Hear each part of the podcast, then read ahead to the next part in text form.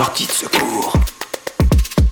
Régis, bonjour. Où est-ce que tu te trouves et qu'est-ce que tu fais dans la vie? Oui, mais donc euh, moi je suis photoreporter. Euh, je travaille essentiellement avec les, les ONG et là ben, je suis en confinement euh, chez moi. Et où est chez toi? Euh, chez moi, c'est quelque part en Belgique, dans le sud, à Namur. C'est une petite ville qui est juste à côté de deux fleuves, la Meuse, qu'on connaît bien en France, et la Sambre. Tu cours le monde habituellement, tu es un vrai globe-trotter. Comment est-ce que tu vis ton confinement? Ben, c'est assez particulier puisque ben, moi, toutes les deux semaines à peu près, je prends des avions. Mais par contre, quand je rentre euh, en Europe, je suis fort chez moi euh, à réaliser toute la post-production pour les ONG. Et donc, c'est très bizarre parce qu'à la fois, on sent bien que, tout est arrêté. Et en même temps, ben, il n'y a pas une grande variation pour moi au quotidien. En tout cas, mon quotidien européen n'est pas très différent de, ce qu'il est habituellement. Et par contre, sur le, fait de la mobilité, on, est directement euh, impacté, c'est-à-dire qu'on on, on ne sait plus travailler, on peut plus travailler. Le, travail qu'on fait est un travail de présence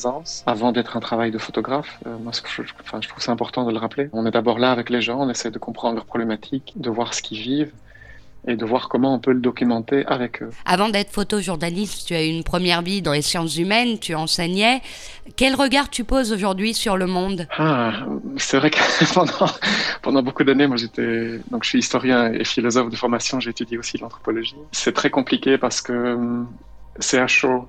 Et donc je pense qu'on est un petit peu hâtif à tirer des jugements rapides. On sent bien qu'il y a évidemment des transformations gigantesques qui vont devoir être faites. Et la chose peut-être la plus simple à dire, c'est que le normal auquel on aspire, et on- j'entends beaucoup autour de moi et vivement qu'on qu'on retourne à la normale, mais je pense que ce normal-là, justement, était le problème. Et ce, norma- ce normal-là, en, grande partie, est, le véhicule du désastre qu'on traverse actuellement. Donc je pense qu'il faut questionner de, de front cette normalité, avec une hypermobilité pour une minorité de personnes et une hyper-sédentarité avec toutes les conséquences dramatiques et toutes les injustices qu'on connaît pour une majorité de la population mondiale. Or, cette majorité va être euh, affectée euh, de manière identique par cette minorité euh, qui a véhiculé, j'allais dire joyeusement, mais allons-y, soyons fous, qui a véhiculé joyeusement ce, ce virus. Donc là, on retrouve de nouveau un, un clivage terrible et, et une injustice terrible et un état du monde qui est, qui est catastrophique. Tu fais aussi partie d'un collectif de photographes euh, pour lequel les temps sont durs. Est-ce que tu veux nous en parler? Oui, donc moi je suis membre d'une coopérative euh, qui s'appelle Smart,